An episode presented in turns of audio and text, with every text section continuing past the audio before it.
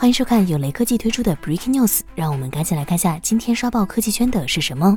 OPPO 和日本知名设计工作室粘土合作推出了两款概念产品，其中一款是 Slide Phone，采用了三根铰链的折叠屏幕系统，向上滑动一格可以露出四十毫米的屏幕，主要是显示通话历史、应用的通知、多媒体播放控件等等。而第二个屏幕提供了长度为八十毫米的屏幕，适合拍照，甚至可以使用侧面的控件来玩某些特定的游戏。在完全展开之后，屏幕尺寸为七英寸。第二款概念产品就是 Music Link，实际上就是围绕着 TWS 真无线耳机为中心的设备集合。除了耳机之外，还包括无缝配合使用的智能手表、AI 扬声器、便携式充电。OPPO 的概念性产品直接量产上市的可能性不高，但它代表了 OPPO 最前沿的研发成果。而且这些概念性产品上所采用的技术，未来很可能会逐渐用在面向大众的普通产品上。这样看来，OPPO 的概念性产品虽然暂时和普通消费者没太大关系，但能展现出 OPPO 未来可能的产品方向。vivo、小米等手机厂商的类似的概念机也都有这种作用。